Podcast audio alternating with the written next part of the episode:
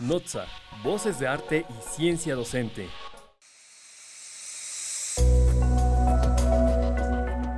La pandemia por COVID-19 puso de manifiesto más que nunca que una clase ya no puede ser pensada como pararse frente a un grupo y hablar para transmitir información. Se tienen que entender como diseñar actividades para que los estudiantes se enfrenten a problemas y aprendan a través de la resolución de estos retos.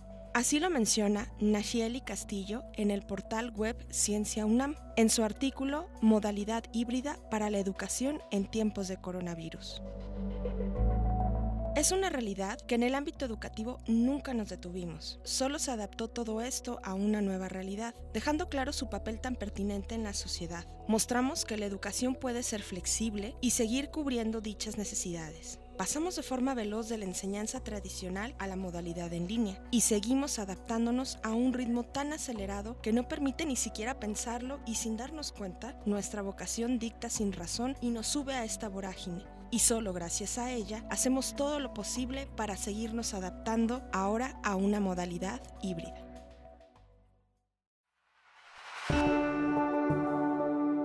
Soy Marcela Guerrero y en nombre del equipo de innovación tecnológica de la Universidad del Valle de Puebla les compartiré en los siguientes minutos no solo el enfoque de la modalidad híbrida educativa, sino que abordaremos distintas estrategias y visiones que sin duda te ayudarán a mejorar tu práctica docente en el aula física y virtual.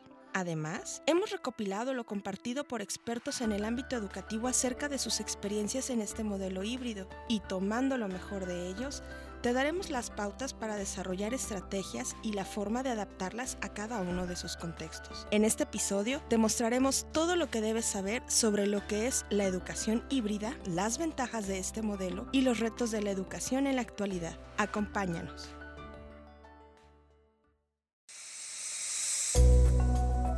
Si bien lo recuerdas, todos los maestros comenzamos esta gran aventura con la impartición de clases improvisadas en línea desde casa nos hicimos de todo lo que teníamos disponible, literal. Libros, pizarrones, hojas, plumones, entre otros. Y sin contar con los dispositivos improvisados para la clase, tripié para el celular o la computadora, hechos de cajas, cuerdas o ganchos de ropa para tener un muy buen ángulo de la cámara. Sin contar las lámparas de buró atadas a la mesa o al escritorio. Parecería todo un desafío y aún así lo superamos. Poco a poco hemos profesionalizado nuestra práctica y ante el dominio de distintas herramientas y plataformas digitales, secuencias de clase, evaluaciones y solución a problemas técnicos, ahora se nos presenta un nuevo desafío. Las clases en un formato de educación híbrida.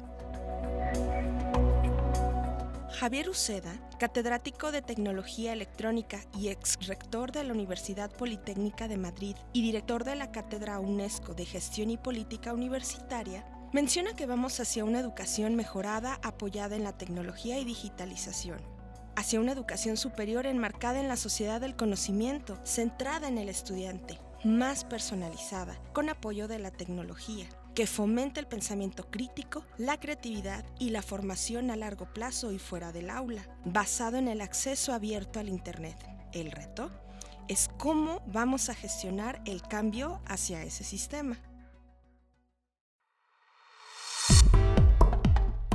El sistema híbrido resulta de una combinación del e-learning, modalidad en línea, B-learning, blended o mixto, que tiene intervenciones en lo presencial, consultas de materiales y actividades en línea y con la modalidad presencial.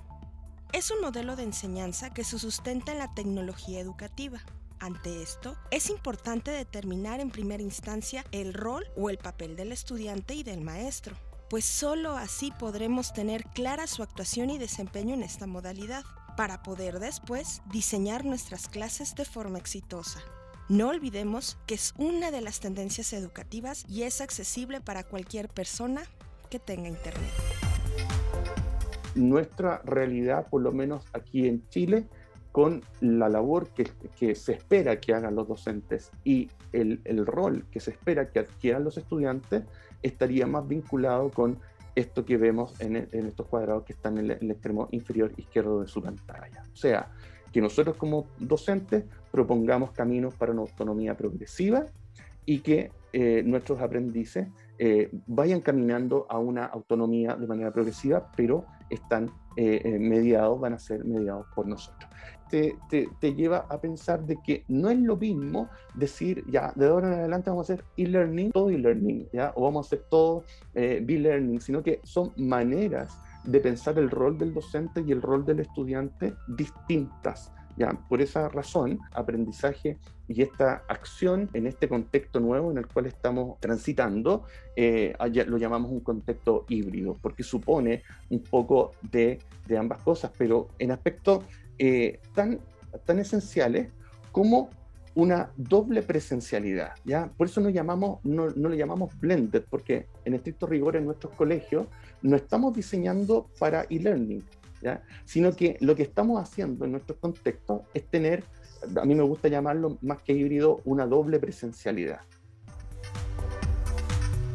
Así lo comenta Cristian Prado en un webinar realizado por la carrera de Pedagogía en Educación Básica de la Universidad Finisterrae llamado Estrategias para aumentar la efectividad de la enseñanza en clases híbridas, en el mes de agosto del año 2021.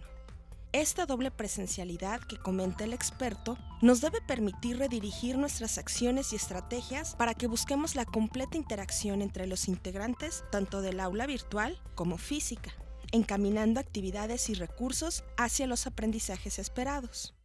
Universidad del Valle de Puebla te conecta a NOTSA, Voces de Arte y Ciencia Docente. La clave para lograr una exitosa clase híbrida es la interacción y participación igualitaria de todos los estudiantes. Por eso, te hacemos algunas recomendaciones para que las tengas en cuenta. La planeación brinda certidumbre al maestro y a los estudiantes. Esquematiza la programación de tus clases dando especial valor a la autogestión de contenidos a los estudiantes. Asimismo, es indispensable que les expliques que en clase no se abordarán de fondo los temas y que para poder realizar las actividades colaborativas debieron de haber consultado los recursos de forma previa a la clase.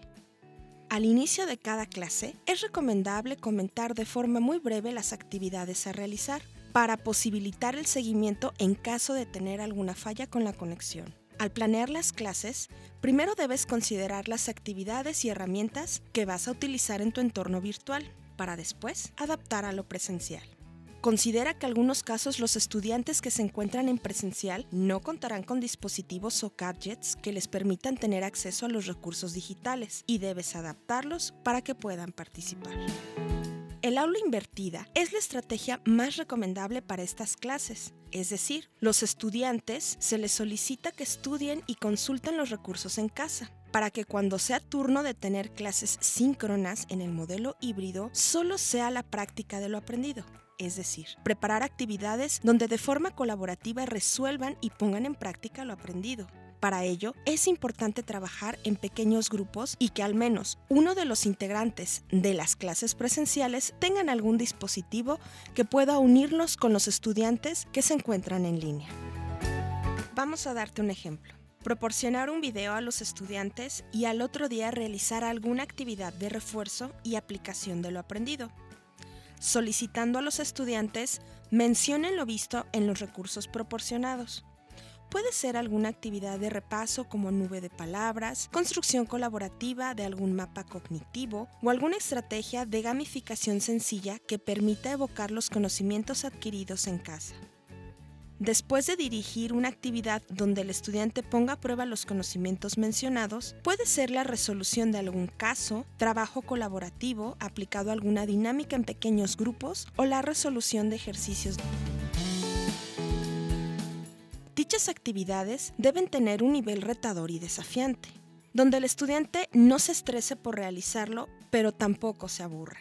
Deben ser en la manera de lo posible adaptadas al contexto presencial o que puedan ser imprimibles como sopa de letras, crucigramas o resolución de ejercicios, entre otros, para que esas mismas actividades las puedan realizar los estudiantes en línea. Para estos casos, contamos con herramientas digitales como EducaPlay, Genially, pizarras en Padlet o mapas mentales en Miro.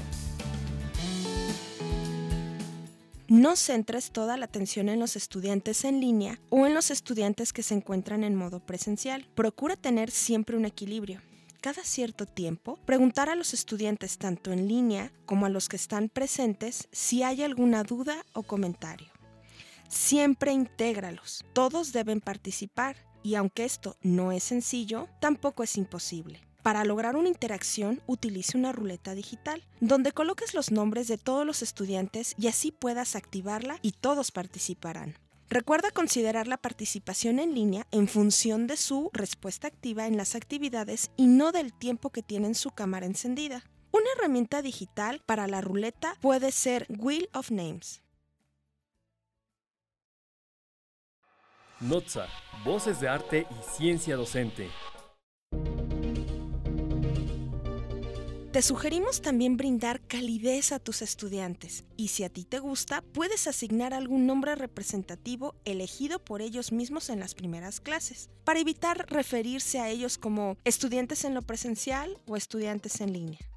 Decide con ellos su propia identidad para que al dirigirse a ellos sea algo más cálido. Por ejemplo, a los que están conectados, decirles sites o Googles meters o que la imaginación de los estudiantes lo aporte, para que a los que están presentes te refieras a ellos como roomers o classmates. Es importante que repitas lo que los estudiantes en modalidad presencial han compartido, ya que pueden existir diversos ruidos que obstruyan el audio transmitido por streaming. El trabajo colaborativo puede ser flexible, donde diseñes actividades breakout, solo estudiantes en línea, mientras que se realizan actividades entre los estudiantes que se encuentran presentes, para después compartir lo elaborado.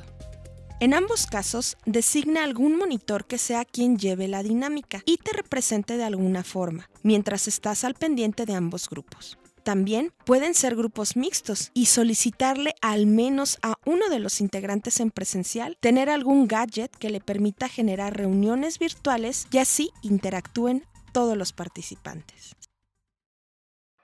Notza, voces de arte y ciencia docente.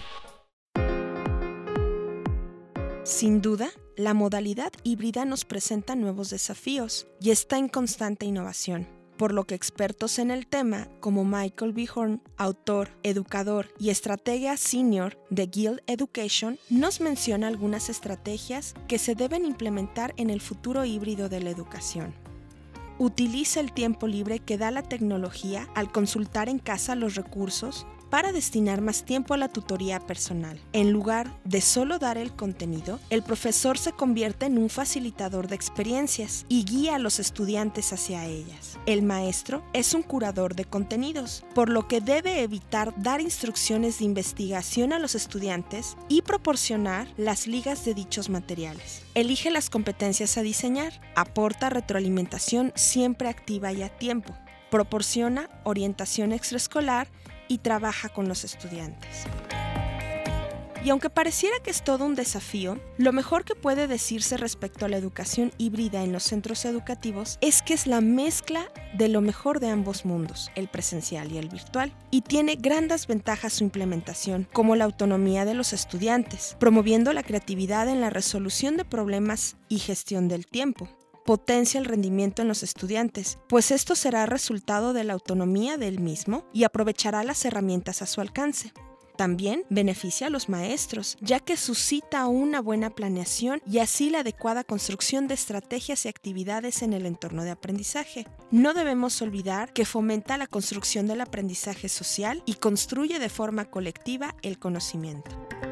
Ahora que hemos hecho conciencia de los beneficios de esta modalidad, también debemos entender que en la realidad la educación híbrida es un sistema experimental, pero en un futuro ofrecerá muchas más posibilidades a los estudiantes. El reto es cómo gestionar estos cambios. Cada centro educativo deberá definir su estrategia en un entorno que se transforma muy rápido. Nuestra labor no es sencilla y los invito a que busquemos la forma de tener la pericia o dominio metodológico para construir y perfeccionar la planeación y ejecución de las clases, así como su didáctica, pues ante este nuevo desafío estoy segura que ninguno de ustedes buscará rendirse felicitamos a todos aquellos que se atreven a implementar todo el tiempo nuevas estrategias para lograr aprendizajes significativos y relevantes en sus estudiantes. No se den por vencidos, ya que no solo estamos viviendo cambios en nuestra labor docente, sino que vivimos en una época que exige cambios.